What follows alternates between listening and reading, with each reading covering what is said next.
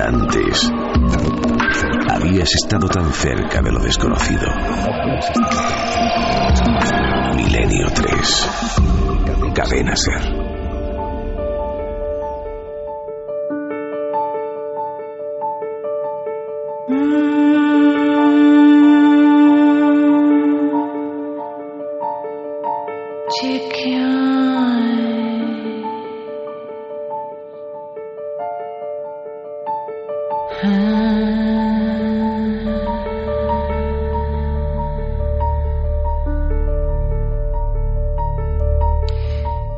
Interrumpido de alguna forma, el del inicio del programa de Milenio 3 esta noche, porque había que dar paso a la actualidad, a los viejos casos, como el de Van Meter.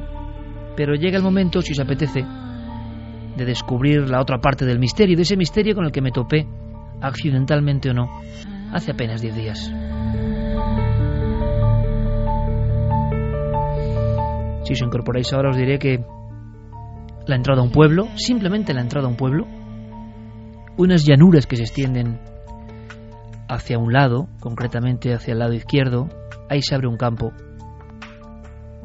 Mi perro nervioso, mi mujer, mi hija, mi otro perro, una circunstancia normal, madrugada, exactamente, posiblemente a estas horas. Ni un alma. Plena Castilla-La Mancha, plena provincia de Albacete, realmente casi en conjunción con las tierras de Murcia. Y al salir, al regresar, al volver de nuevo a buscar el camino, la racionalidad, los pensamientos normales, al salir de aquella burbuja que a mí me había inquietado realmente, era una inquietud diferente, pero había sentido, quizá por la circunstancia, por el comportamiento del propio perro, por la noche, por el aire, por ese algo que tiene la naturaleza cuando no lleva tiempo, ¿no? Sin respirarla, pues sentía que estaba en un lugar especial, no sé por qué. Y no había ninguna construcción, solo una llanura Ahora tengo aquí un texto, tengo varios legajos antiguos, pero un texto me ha impresionado.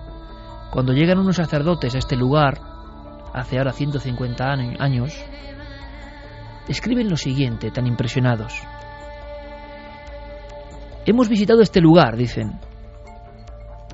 Sentimos a su visita una impresión que no acertamos a explicar pues nos pareció de alguna forma estar viendo alzarse de su sepulcro a una generación de nuestros padres, que a través de los siglos reaparecían a una nueva vida.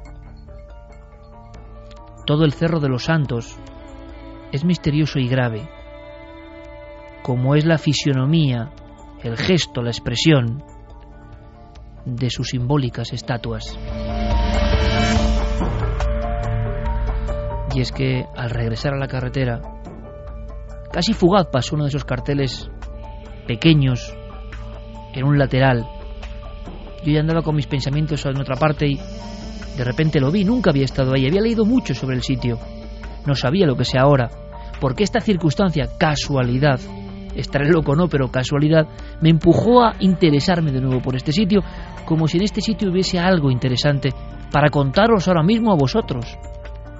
Curioso, ¿verdad? Qué cadena. Ese lugar, efectivamente, muy cerca de Monte Alegre del Castillo, provincia de Albacete, es el misterioso, el enigmático, el sin par Cerro de los Santos.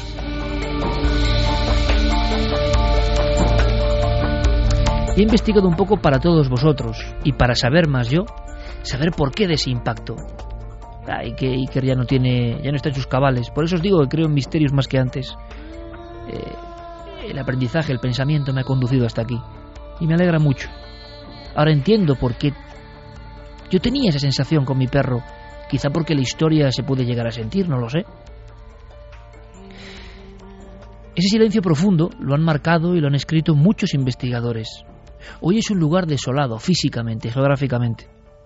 Tan solo un pequeño pináculo, alzado en 1929, marca, dice, nos señala que allí hubo un lugar llamado Cerro de los Santos, conocido desde el siglo XVI con ese nombre por algo que no sabemos bien, para algunos la aparición de unos iconos, iconos paganos. Se encontraron en esa llanura y muy cerca de otro lugar, también con hallazgos llamado Llano de la Consolación, en el mismo término municipal, unas 500 esculturas. Provocaron gran incredulidad entre los extranjeros, sobre todo.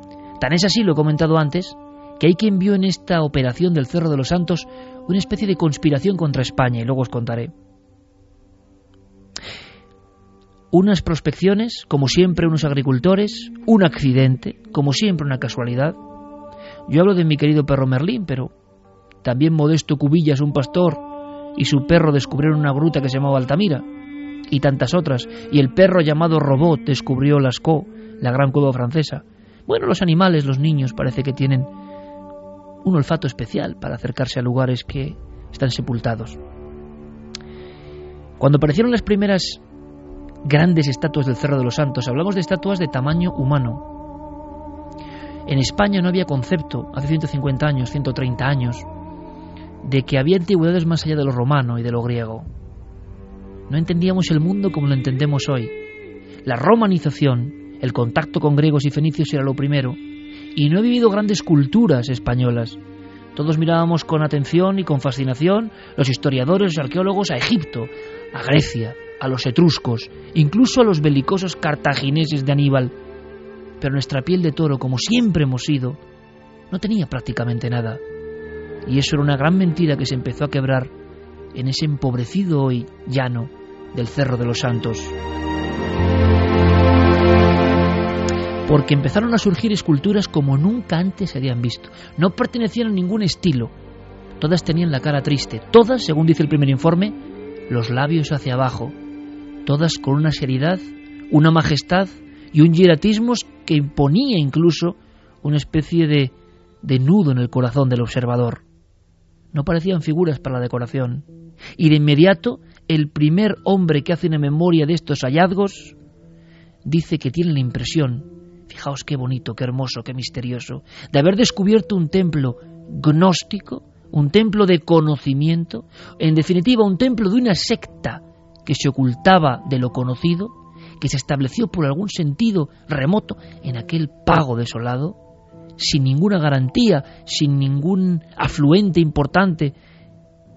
Es más, parecía casi una especie como de afrenta a la naturaleza estar en un lugar tan agreste, lejos de casi todo. Bueno, pues esa secta agnóstica, si es así, o esos egipcios, como se llega a decir, que están ahí en España haciendo sus ritos misteriosos, han generado esas esculturas, porque es imposible, no se pueden asimilar a una cultura propia española. Y en los primeros trabajos se habla de unas esculturas tremendas que ¿cómo son? Dicen, ¿serán egipcias? ¿Serán asirias? ¿Serán etruscas? De todo menos españolas. Se produce, por tanto, amigos, el llamado el terrible efecto Altamira, como ocurrió con las pinturas rupestres. No nos creen. Los propios arqueólogos, temerosos, no saben a qué adjudicar. Estas esculturas que van saliendo una y otra vez. Se hace un permiso de excavación y son los padres jesuitas los que escriben eso de la extraña sensación de misterio y silencio, los que con sus propias manos excavan, miden los estratos, y empiezan a ver que hay cuerpos, brazos, sobre todo cabezas, misteriosas cabezas que de verdad, a la vista de nuestros ojos de hoy, parecen retratos algunas de auténticos seres de otro mundo. Y es curioso porque tienen unos tocados, tienen unos sombreros, tienen una especie de gorros en forma de pico sorprendentes que nunca antes se habían visto. No se había descubierto la dama de Elche.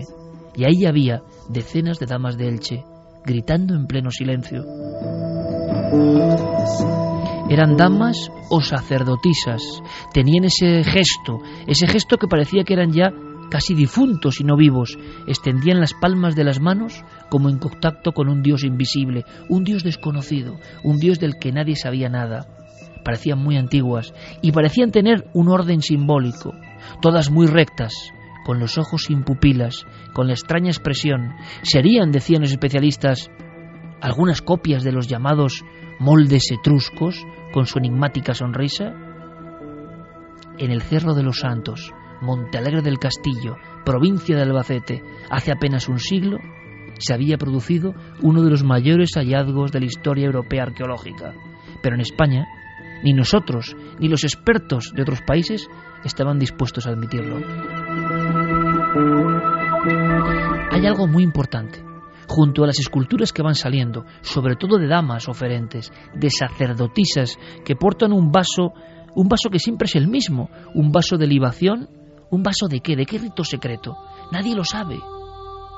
Porque se sabe, eso sí, que en aquella época se empieza a calcular 400, 500 años antes de Jesucristo.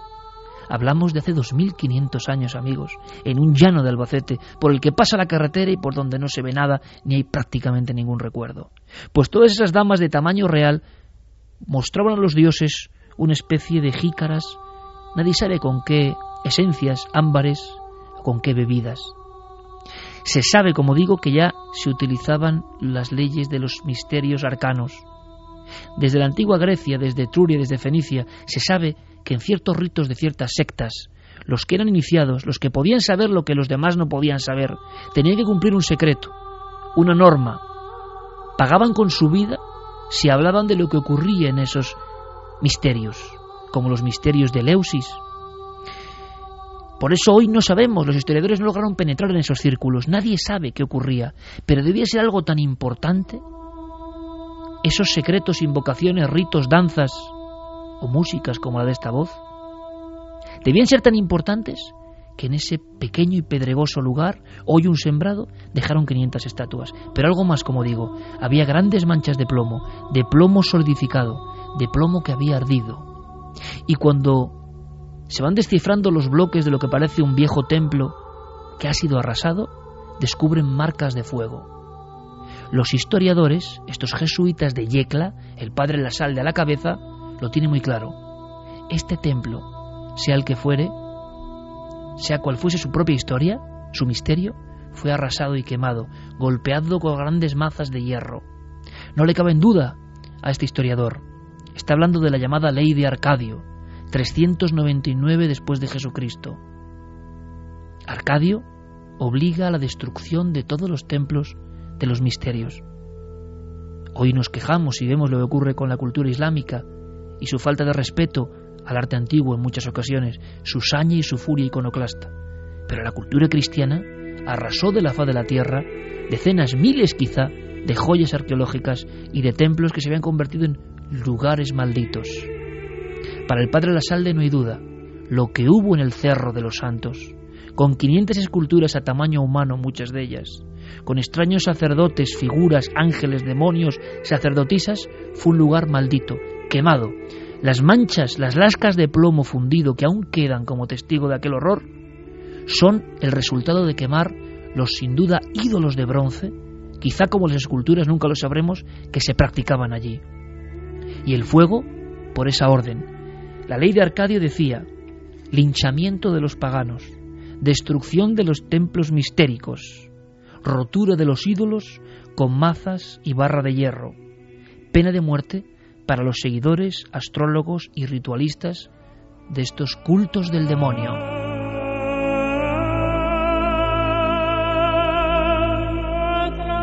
Resulta curioso comprobar cómo una secta tan perseguida como el cristianismo, una secta que se ocultó en las catacumbas durante siglos, una secta que sufrió las dentelladas de la fiera el latigazo, el descuartizamiento para el público romano, cayesen en el mismo error, en el mismo pecado, destruir aquel templo. Se supone, por tanto, que desde el 500 antes de Cristo hasta el 399 después de Cristo, hablamos amigos de 900 años, imaginaos en un calendario 900 años, se repitieron día tras día o año tras año los extraños ritos sin nombre de un lugar que se llama Cerro de los Santos. Pero ocurrió algo más, algo que le da tinte de novela a esta historia. Primero, los investigadores extranjeros alemanes y franceses, los mismos que nos harán la puñeta de una forma terrible condenando a muerte de pena al descubridor de Altamira porque no le creen, dicen que no puede ser, que no puede haber una cultura propia española en esos tiempos tan remotos, que cómo no se sabe nada de esas sacerdotisas de esos tocados, de esas orejeras, de esos guerreros, de esas figuras tan extrañas? ¿Cómo no se sabe de esa gente que no sabemos ni idioma, ni inscripciones, ni leyes, ni templos? ¿Cómo demonios? Ya en pleno siglo de las luces, casi en el siglo XX, se va a descubrir una cultura nueva. Y los españoles, catedráticos, historiadores, arqueólogos, agachamos la cabeza. Y así muchas cabezas extrañas del Cerro de los Santos permanecieron en el sótano, casi ocultas, de el centro de escolapios de los padres de Yecla, como heréticas. Pero ocurrió algo. Había un hombre, un hombre concreto que había sido curandero, un hombre que había sido afinador de pianos y un hombre que había sido hasta sacamuelas. Ahora era uno de tantos chamarileros buhoneros que con su carro recorrían las tierras de Murcia y de Castilla-La Mancha. Este hombre, Vicente Juan Yamat, se acercó hacia la zona donde decían que surgían aquellos hombres imponentes, aquellas mujeres mitradas, aquel mundo que parecía de fantasía. Y evidentemente, a pesar de sus pocas letras, se enamoró de lo que iba expulsando la tierra en el Cerro de los Santos. Y con sus buenas artes, parece que era un gran vendedor de serpientes, logró que el marqués que tenía esas tierras le dejase excavar. Y durante un tiempo, unos cinco años, ante el abandono y el temor de la arqueología española, que casi quería que aquello se quedase ahí al sol, el relojero de Yecla, que así conocían a Vicente Juan Yamat, se puso a hacer sus propias investigaciones. La primera campaña no pudo ser más impresionante. ¿Os imagináis al relojero de Yecla, moreno por el sol, las manos encallecidas, un hombre que casi no tenía cultura, pero que sabía la cultura de la vida, con su carromato con 301 cabezas de una cultura desconocida, pronto empezó a ver que algunos museos, como el Museo Arqueológico Nacional casi recién fundado, le compraba algunas piezas. Y él empezó a hacer negocio. ¿Por qué no? dijo, ante el silencio general.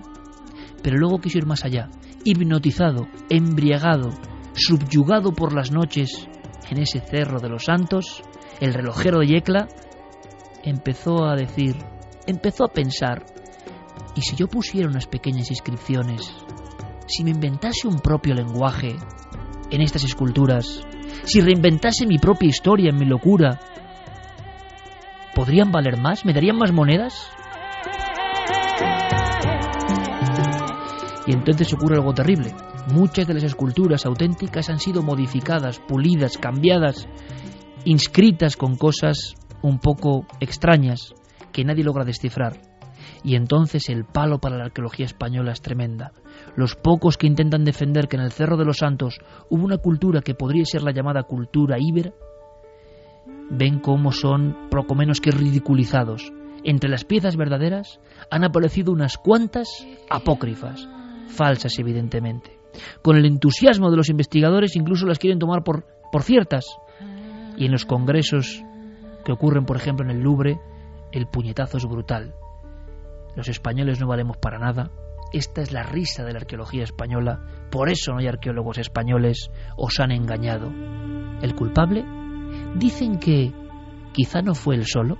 E incluso aseguran que el humilde y dicharachero relojero de Yecla contó con ayuda, imaginaos amigos, de otros arqueólogos que querían dar un mazazo de muerte a la propia historia española. Mientras tanto, algunos franceses, como Pierre Paris o Engel, compraban esas abaratadas esculturas y se las llevaban al Louvre, se las llevaban a Alemania y en España nos quedábamos prácticamente sin nada. Lo curioso es que Vicente Juan Yamat vendió algunos lotes, las profanó y no acabó bien. Sabemos en los archivos y documentos que mientras se van autentificando las figuras de Cerro de los Santos, mientras los científicos de Europa empiezan a ver que puede haber una cultura muy entre la romana, una cultura que vivió en toda la zona de la meseta y que nos ha legado maravillas como la Dama de Elche, la Dama Sedente del Cerro de los Santos, los relieves de Osuna, el León de Baena o la Bicha de Balazote, esa cultura sin lengua escrita, esa cultura que idolatraba a dioses desconocidos, esa cultura empieza a cobrar fuerza. También porque hay un pintor, un pintor que empezaba a sonar, que dice que no ha visto cosa más maravillosa. Un pintor que compra una de esas cabezas en el Louvre porque ya están en Francia. Un pintor que dice cuánta magia hay en esta mirada. Un pintor que era español y se llamaba Picasso. Poco a poco el honor del Cerro de los Santos, a pesar de las piezas un poco falsas, metidas por ese extraño personaje, van cobrando fuerza. Otros hallazgos, como ocurrió en Altamira, empiezan a manifestar que en las entrañas de esta piel de toro llamada España hubo una cultura que no tiene nada que envidiar en arte, seguramente en ritos y en poder, a Roma, Grecia, Cartago, Egipto. Pero todo había empezado en el Cerro de los Santos. ¿Y cómo habían acabado los protagonistas? Algunos nunca superaron la depresión de haber sido ridiculizados por los extranjeros. Otros con intentos de suicidio después de ser engañados por las falsas inscripciones y creerlas ciertas. Cuestiones de honor, estamos en pleno romanticismo. Por poco menos de esto había un duelo. ¿Y qué pasó con el relojero? Con aquel hombre que excavó muchas esculturas, que sacó gran parte de ellas que hoy se pueden ver en museos del mundo y en el Museo Arqueológico Nacional. ¿Qué pasó? Me interesaba con Vicente Juan Yamat, el hombre del carro, el buhonero, el chamarilero, el que estuvo cinco años noche tras noche embriagado, dice, de un lugar mágico. Sabemos, nos hemos documentado, que él creyó siempre que era un lugar de culto egipcio en España y que enloquecido hizo sus propias falsificaciones creyendo que contribuía a la fama del lugar. Sabemos que en 1898 murió loco, solo, arruinado, en la Casa de Misericordia de Alicante, sin distinguir, como dice uno de sus biógrafos y biógrafo de esta historia, realidad, falsificación y fantasía, hablando solo hasta el último día, mirando por las ventanas y dirigiéndose a los dioses del Cerro de los Santos, solo, loco, arruinado.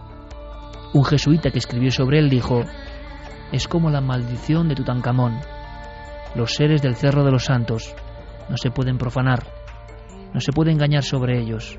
Tienen un poder demasiado sagrado, el poder que se siente quizá cuando en plena carretera, en plena oscuridad, hace un siglo, hoy mismo, nos aborda, nos llega, lo respiramos, aunque solo hay una llanura y un pequeño pináculo de una historia llena de vergüenzas, de verdades, de historias no bien resueltas y de misterios. Un templo maldito, quemado en el 399, arrasado a sangre y fuego, pero que emergió como los muertos que vuelven del más allá. Ese lugar se llama, anotadlo, porque es nuestra historia y la hemos olvidado, Cerro de los Santos.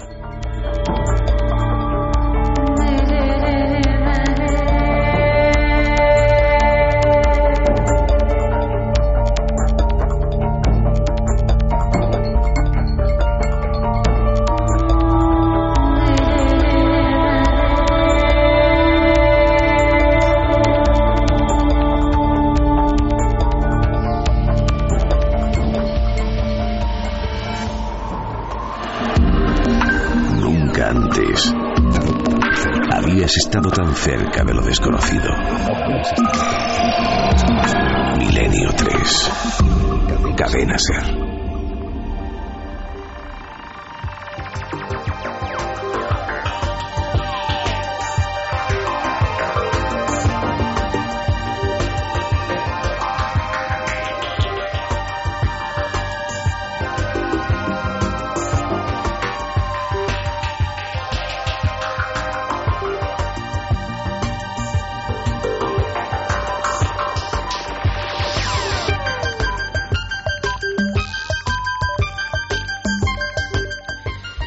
Hemos visitado este lugar. Sentimos a su vista una impresión que no acertamos a explicar. Parecemos estar viendo alzarse de su sepulcro aquella generación de nuestros padres que a través de los siglos reaparecen a una nueva vida. Todo en el Cerro de los Santos es misterioso y grave, como la fisonomía y expresión de sus simbólicas estatuas. Escribió hace 150 años y ahora yo lo entiendo un poco mejor. ¿Y vosotros? El poder de algunos lugares que no se marcha. Le agradezco mucho a mi perro, Merlín, en este caso, hay que fiarse de los animales siempre, que me llevase hasta ese sendero y que gracias a esa anécdota en la carretera, hoy sepa algo más y os lo pueda contar. Y es que hay que estar atento a las señales y no despreciar hasta tu perro, por supuesto, con su fino instinto, que seguro que es mucho más allá que mero olfato, puede guiarte hacia una nueva aventura. Y yo no sé, Carmen, decíamos si habían adivinado, me parecía difícil porque por desgracia lo sabemos todo y se enseña en el bachillerato. Si es que pasamos por los íberos, cultura más impresionante, imposible, con la Dama de Elche. Y ojo, la Dama de Elche, ¿sabéis amigos por qué estaba en el año 41 en el Louvre y no en el Prado? porque el impacto de lo que pasó en el Cerro de los Santos y el miedo a que todo fuese una falsificación y el miedo a creernos que tuvimos una cultura potentísima hizo que todos los extranjeros, arqueólogos extranjeros, museos extranjeros, fueran comprando nuestras propias piezas sagradas, ¿no? Solo con el tiempo hemos ido comprendiendo que tenemos que tenerla en nuestro lugar, en nuestra tierra, ¿no? Me sorprende, Carmen, si si el público de verdad sabía que estábamos hablando con los datos que yo he dado del Cerro de los Santos. Pues sí, algunos ya lo habían adivinado, Iker. Con los poquitos datos que has dado al principio en la introducción del programa ya sabían que paramos esa noche casualmente y por el instinto de Merlín justamente en este lugar tan enigmático. Bueno, vamos a ver más mensajes, vamos a conocer más historias, vamos a saber más opiniones de nuestra audiencia, la audiencia, vosotros de Milenio 3, como siempre. Pues mira, Rubén Sánchez nos dice que muy cerquita también está el Tesoro de Villena y la Dama de Caudete. Sí, está muy poquitos kilómetros. Pero os dais cuenta que poco sabemos y cómo sabemos de Egipto, de Grecia, de Roma, por supuesto. ¿Qué ha pasado con los íberos cuando son la última civilización conectada directamente con lo sobrenatural? Por eso Picasso, que es como ese hombre que vive en lo sobrenatural, que en su bendita locura toca lo sobrenatural de verdad, se enamora de los ídolos de bronce ibéricos, de Altamira, qué curioso, y de las cabezas del Cerro de los Santos. Pero el tesoro de Villena, cuidado, porque Nacho Ares nos lo contará dentro de poco. Es otra de esas historias que yo no sé por qué demonios, si, si no te especializas en esta arqueología, no nos enseñan. ¿Por qué sigue habiendo, yo lo siento, esa sensación de rubor o vergüenza con lo nuestro cuando tenemos uno de los pasados más grandiosos de toda la historia? Cristian Hernández nos dice, demos gracias a Merlín, el perro de Iker, porque gracias a él hemos conocido un pedacito más de nuestra mágica historia. Santi Cruz, somos los talibanes de nuestro propio patrimonio. Qué pena. Cristian Happy Hell siempre nos han tenido envidia a los demás países europeos porque España es lo más mágico de Europa y siempre consiguen pisarnos. Víctor, eh, ni siquiera la dama de Elche se salvó de quienes la consideraron una falsificación. John Moffitt. Alberto Borge fue la cultura íbera la que más importancia y prestigio le dio a la mujer, consideradas nexos entre vida y muerte. Lo pues dice por esas sacerdotisas. Muy interesante, las grandes damas íberas, de verdad, ¿eh? Muy interesante. La dama del Cerro de los Santos. Yo no sé si están ya visibles en el Museo Arqueológico Nacional porque estaban de obras, pero la dama sedente del Cerro de los Santos, fijaos, yo creo que además uno es correa de transmisión, ¿no? Todo esto pasa por algo y yo ahora lo cuento a, a millones de amigos que nos oyen en Milenio 3. Quizás porque tiene que ser así. el Cerro de los Santos seguro que tiene secretos, ¿no? Aunque hace ya más de 90 años prácticamente que no se cavan de nuevo estatuas nuevas, ¿no?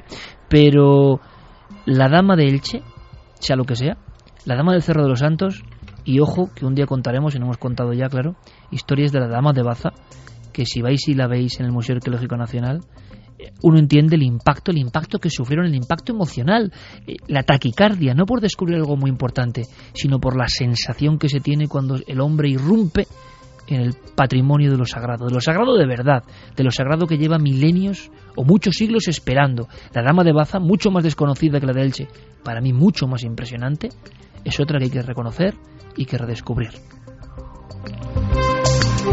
Más mensajes. Jorge González dice el Cerro de los Santos, otra muestra de la vergüenza histórica que sufrimos en España. Miguel Ángel, la historia se repite cuando una cultura quiere destruir todo vestigio anterior, recurre a maldecirla y condenarla. Cristina, ¿por qué siempre en el extranjero echan por tierra cualquier descubrimiento con sello español? Pues fíjate, yo, claro, yo cuando investigué Carmen mm. eh, y Javi lo tengo ahí absorto mirando los viejos legajos, tengo aquí el legajo, ese hombre que del que estás leyendo, Rada, pues sí que podemos decir que entró en depresión porque creyó que era verdad algunas de las piezas falsificadas y no se perdonó nunca en su honor no haber fallado. Es decir, hay muchas historias, eh, mucho drama, ¿no? mucho éxito, mucha gloria y mucha gente que murió de pena. Y como dice este mensaje, Carmen, es que lo hemos contado aquí. Yo me entero investigando de que Altamira, lo hemos contado mil veces, el hombre que descubre el arte más antiguo del mundo es español y muere de pena porque los franceses y también los españoles, ojo, y en su propio pueblo los primeros no le creen. Pero yo pensaba que era el caso más flagrante. Pero pasamos de Altamira a la gran cultura antigua española y durante décadas Las esculturas están escondidas, los extranjeros se les están llevando y se ríen de nosotros, y nosotros mismos no lo creemos. Es como una historia tremenda y oscura. ¿eh? Muchas veces también se las tenían que llevar para que luego las, las podamos admirar en algunos museos, porque si no aquí hubieran quedado algunas, muchas de ellas destruidas. Ha pasado con pinturas, ya lo hemos visto. También es cierto. Y a veces, pues mira, se devuelven esas esculturas y esas pinturas o por lo menos tenemos que viajar y verlas en otro sitio. Pero hubieran desaparecido si las hubiéramos dejado allí, pues lo más seguro es que sí. Por cierto, yo le decía a Santi fuera, digo, es que mm. ya van a pensar que de mí no se vayan a creer ya nada, ya cuento unas cosas, pero es verdad, estábamos ahí y además tú que estabas no dormida del todo, ni mucho menos. No, la niña estaba dormida. Sí, fue, fue un ambiente especial y luego te acuerdas mi sorpresa cuando vi el cartel, ¿no? Sí, y yo te voy a decir una cosa, que no te la he dicho. A mí me dio un mal rollo ese sitio, pero impresionante. Me sentía observada. Yo estaba en el coche con la niña dormida y tenía unas ganas de que os metierais en el coche y nos fuéramos tremendas. Y esto ni siquiera te lo he comentado antes, porque me dio tanto pavor. Es como, ¿te acuerdas el día cuando me quedé sola en un coche muy cerquita de Madrid? Sí, sí, Ese miedo que no sabes a qué. Pues eso mismo, pero más encima cuando tengo a mi hija encima en los brazos y en un momento dado no veo ni al perro ni a ti. Digo, bueno, aquí, ¿qué me puede pasar? Pues seguramente nada, porque yo creo que el Cerro de los Santos, por muy enigmático, impresionante y erático, yo creo que en el fondo fue un lugar no malo, fíjate, eso sí, como todas las culturas antiguas y remotas, muy impresionante, quizás demasiado impresionante. Últimos mensajes. Abna Bulimic dice, pues creo que los principales culpables de este desprestigio son los propios españoles que no saben valorarlo. Coco Fernández va a llegar un momento que no van a tener más remedio los historiadores ortodoxos que echar muchos años o siglos la historia de la humanidad porque no van a saber dónde enterrar u ocultar tantos o tantas piezas y restos incómodos. Sara dice que es como Atapuerca, la comunidad científica se niega a reconocer al homo antecesor que habría nacido en España. bueno, más que como Atapuerca, como Orce, ¿no? Mucho mm. más terrible todavía. La religión cristiana no se salva de ser de las más crueles. Roser dice que él deja al perro haciendo sus necesidades y que pone una ristra de longanitas de la puerta del coche para que vuelva cuando termine, pero que él no sale del coche. Al final, ¿sabes lo que pasa? Que luego leemos los mensajes, Carmen, de, refilón. Mm. Si yo creo que, que si uno sigue las señales, eh, a veces acierta, ¿no? Lo que pasa es que nos acostumbran a no seguir las señales bajo ningún concepto. Hablando de, de inquina, y no de hace 150 años. Esta misma semana, esta, bueno, ha habido, ha habido cosas y noticias tan terribles esta semana que mm. para mí es que yo lo digo muchas veces y sé que me gano enemigos, pero hay gente que no merece ningún tipo de justicia, en mi opinión, personal, ¿eh? no la comparte nadie, ni justicia humana ni divina. hay gente, alimañas que no tienen que tener y mientras consideramos humanos a gente que aunque tenga percha humana no lo es, pues entonces así nos va a ir. Pero casos flagrantes y terribles, esta semana de esa especie como de, de mentalidad tremenda han ocurrido por ejemplo, en Nigeria. Sí, en el estado de Nasawara, está además casi en el centro de Nigeria, ha habido una matanza, 23 policías han muerto a manos de un grupo armado que es una secta, se llama la secta Ombatsde. Eh, esta secta, mm, ellos lo que dicen es que luchan contra algunos excesos, contra algunos vicios, quieren acabar, purgar la sociedad de esos vicios como el alcoholismo o el adulterio. Pero ¿qué ha pasado? Que los policías, 60, eh, fueron hasta el lugar donde se reúne esta secta nigeriana. Habían tenido denuncias de que estaban efectuando unas conversiones forzosas en algunas iglesias de la zona y entonces iban a detener a los principales líderes de este grupo. ¿Y qué se encontraron? Pues se encontraron con una batalla campal. Fueron tiroteados y después de que los mataran, pues fueron quemados. Aún hay 17 policías desaparecidos, que no se sabe qué ha sido de ellos. No se sabe si están vivos, si están muertos, Hicieron si también han sido quemados. Sí, exactamente. Hicieron una pira con sus cuerpos después de ser masacrados a, tiros. Es que la, la barbarie, da igual que hables del siglo IV antes de Cristo eh, o de hoy, ¿no? La barbarie, eso que tenemos en los genes, prosigue. La gente mata por no sé qué cuestiones ideológicas, sectarias, banderas, religiones, políticas, y parece que, el ser humano nunca va a trascender a toda esa oscuridad, ¿no? No sé si es oscuridad o no, pero en el fondo es caminar en el misterio, lo seguimos haciendo como cada noche, 3 y 40, Ya sabéis, eh, la nave del misterio en todas las redes sociales con Guillermo León y milenio3 Pero ahora vamos con un testimonio de esos que guarda Javier Pérez Campos. Un testimonio que también es en la ruta. Un testimonio que también ocurre de alguna forma o empieza en carretera y que seguro os va a encantar o os va a hacer temblar.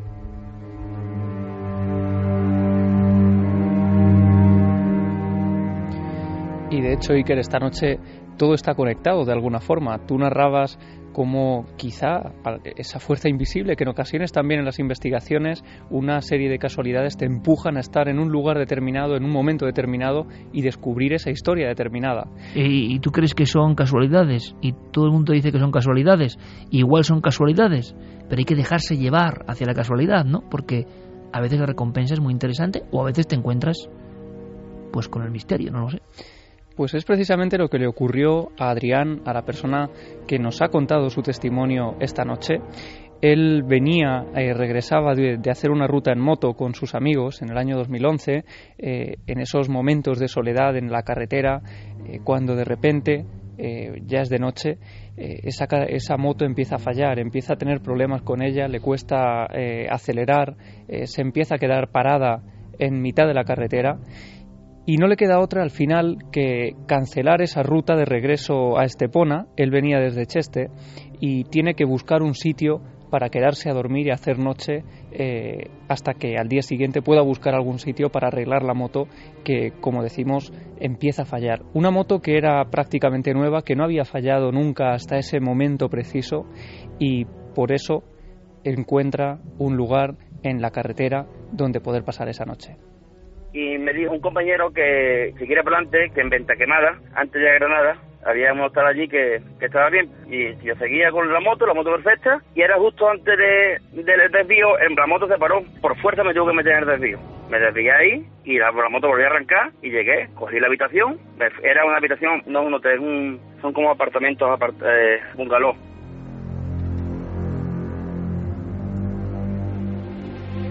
Le dan la llave de, de su bungalow él se mete allí, deja la moto casi en la puerta para continuar la ruta al día siguiente y cuando deshace un poco la maleta y se queda ya en la cama, está cansado de todo el día, la ruta en el viaje, eh, la moto y bueno, pues eh, todos sabemos ¿no? lo que es conducir de noche durante un largo trayecto. Es un día agotador, él decide meterse en la cama y es en ese momento Iker, casi cuando apaga la luz en el primer minuto, cuando descubre que no está solo en esa habitación. Llegué allí, me quité mi, ropa de equipaje y me tendí en la cama. Apagué la luz y cerré los ojos así y me tumbé para el lado. Y vi claramente, muy claramente, dos muchachos, uno con una camisa naranja y otro con una camisa celeste con un gorrito. Uno me saludó y otro me, levantaba el dedo gordo como, como diciéndome bien. Entonces yo pestañeé, yo no me lo creía, digo, esto no puede ser, será cansancio. Y me volví, y a volverme, vi en el suelo un hombre vestido de negro entero.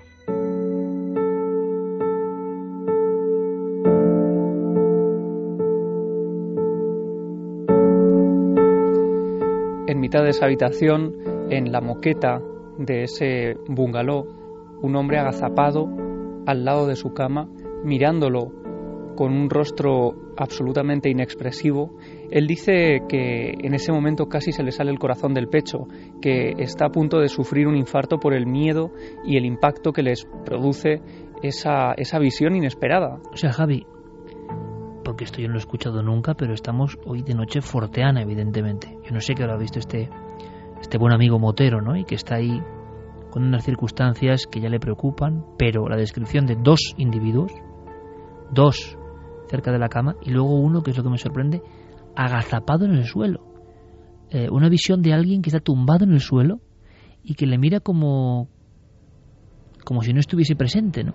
Sí, con un rostro totalmente inexpresivo en el que no parece ni siquiera querer comunicarse con él como si habían hecho los niños que tenía al otro lado de la cama. Hay que imaginar el momento en el que a cada lado de, ese, de esa cama hay varias visiones. Esto es algo también bastante extraño. Nunca habíamos conocido casos de visiones tan eh, claras y múltiples en un espacio tan reducido. Es curioso, Javi, porque además los que saben de esto, a nivel, me refiero, psiquiátrico, de investigaciones sobre las alucinaciones hipnopómpicas, hablan de, de precisamente cómo se focaliza por una cuestión de la propia visión del ojo. Puede ser una voz que dice tu nombre, puede ser una figura de los pies de la cama, siempre, casi siempre centrada. Pero es verdad, yo pocas veces había escuchado, pero eso siempre nos sorprende a nuestra audiencia, ¿no? Una figura y otras dos a un lado de la cama. Claro, y el hecho sobre todo de que él consigue moverse y, y no es algo que dura unos segundos, sino que está ahí y él es consciente, llega a ser consciente en ese momento de que esas personas no podían estar ahí. Eran tan reales que él creía que eran de carne y hueso, que era alguien que quizás se había colado en el dormitorio y por eso instantáneamente enciende la luz para ver qué es lo que está ocurriendo. Me encendí la luz corriendo, allí desaparecí todo, yo no vi más nada, tuve que dormir toda la noche, como no entendía, y muerto de miedo la, la cuerda de la moto, la amarré al pomo de la puerta y, y me hice un, un nudo en, en el pie por si entraba alguien, porque yo no sabía ya, estaba muy asustado.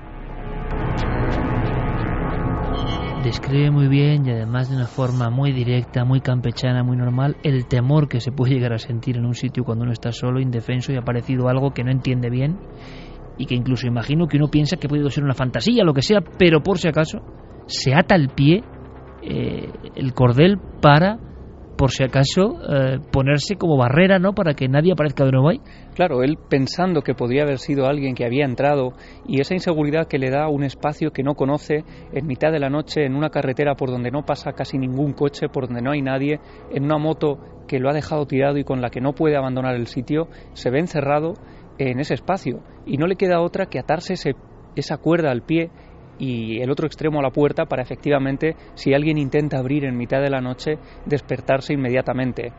Él dice que le cuesta muchísimo dormir, que prácticamente se tira eh, el resto de la madrugada eh, mirando al techo porque se ha quedado impactado y, no se siente seguro en ese espacio. Y es a la mañana siguiente, Iker, cuando ya va a abandonar el, el lugar, eh, decide hacerle un comentario a la mujer que estaba trabajando en recepción. Ella parecía no tener ningún dato de, de que allí hubiera habido nada extraño, pero tampoco eh, le pareció extraña la actitud con la que respondió esa mujer.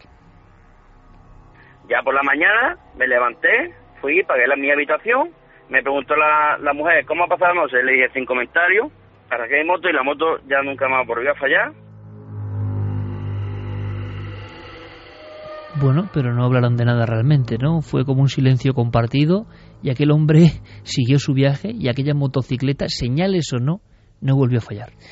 Él decía que en un momento determinado, antes de marcharse, sí llega a hacerle un breve comentario eh, de que ha tenido una noche un poco movidita y, y, ella se queda con una especie de sonrisa, pero tampoco le da ningún dato. Es, es un momento un poco tenso también eh, y por eso él decide marcharse sin, sin entrar más en el tema. Nunca más le ha vuelto a pasar nada extraño. Nunca más ni le había pasado antes, fue un momento clave y que coincidió, casualidad o no, con el momento también, el único momento en el que falló esa moto que nunca más volvió a dar un problema.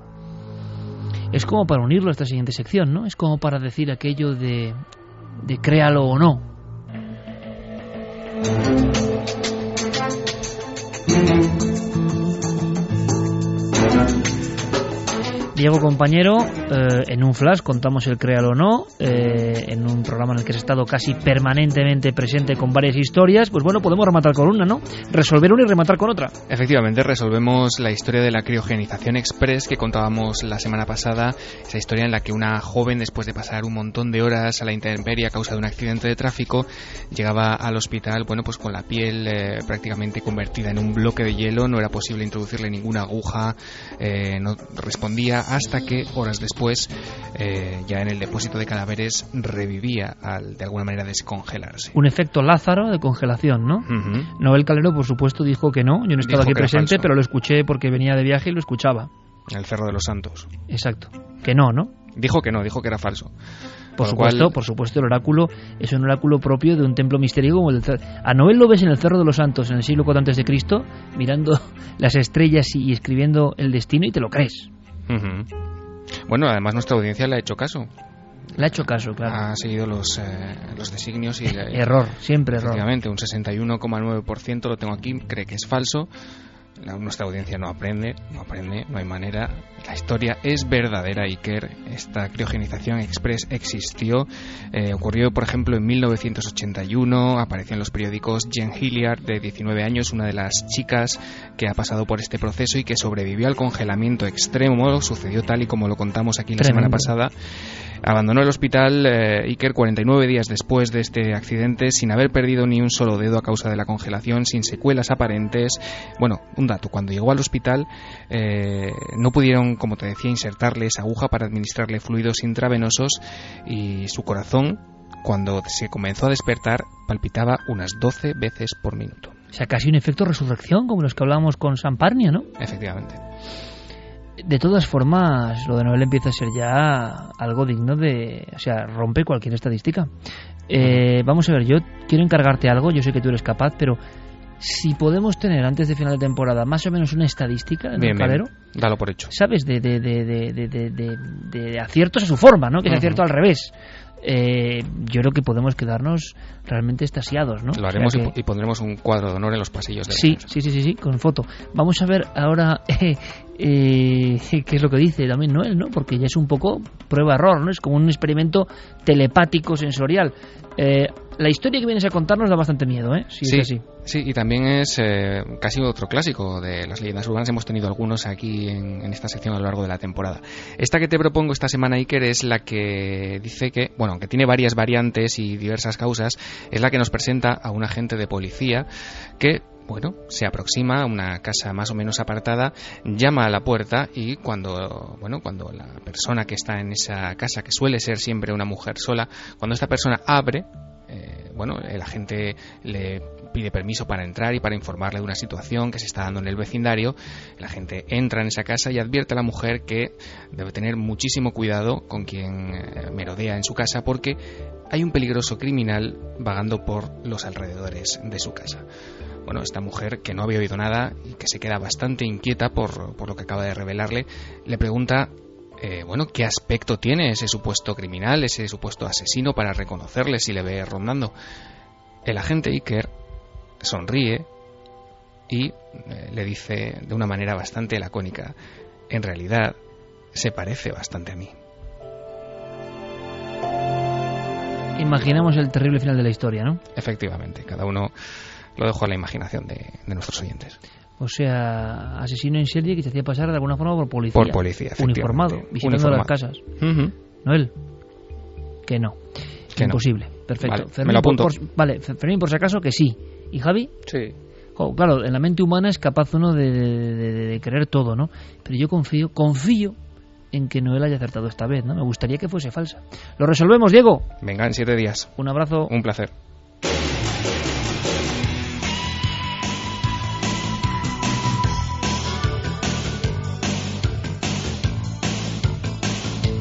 Aunque uno, ¿verdad? 3 y 53, observando algunas historias.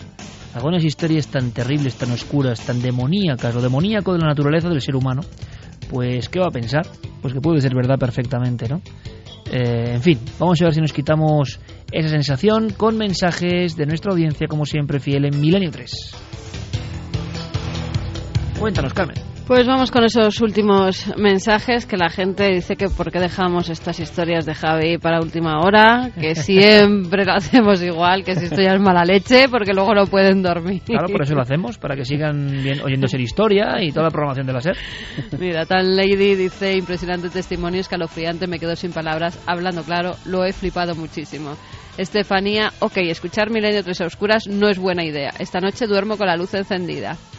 Cristina Giraluna, cuando era pequeña me pasó algo muy parecido. Fue aterrador, aún lo recuerdo y me recorre un escalofrío a la historia que ha contado. Víctor Bermeo dice, madre mía, ese hombre no dormiría en esa habitación esa noche, va a costarme conciliar el sueño ahora. Además es que es, una historia como para escuchar en la cama y, En un hotel. Sí, y mirar a un lado y a otro, vaya. Mm. Celebi dice absoluto pánico con lo del hombre en el suelo. ¡Pánico! un nombre impronunciable. Destacado. Jauida mmm, es que eh, no se puede pronunciar casi. Lo único que se entiende al final es rey. Dice, Iker nos ha hipnotizado con la historia del Cerro de los Santos. He perdido la noción del tiempo, del espacio, maravillosamente narrado, maravillosa la cultura íbera.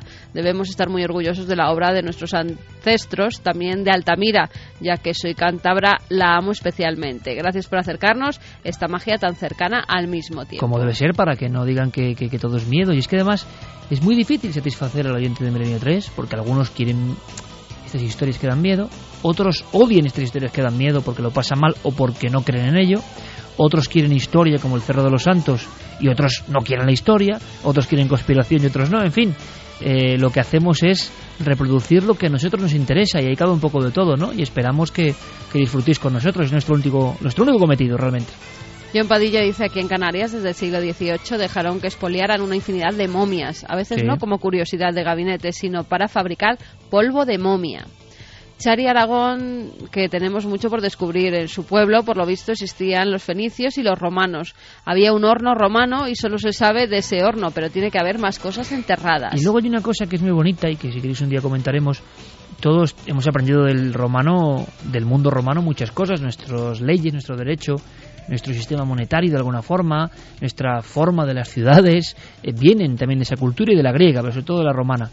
Sin embargo, antes, como el caso del Cerro de los Santos y otras culturas, antes hay otras personas, vamos a decir entre comillas, menos civilizadas o socializadas, pero mucho más pegada al misterio, lo mágico, a la conexión con la naturaleza.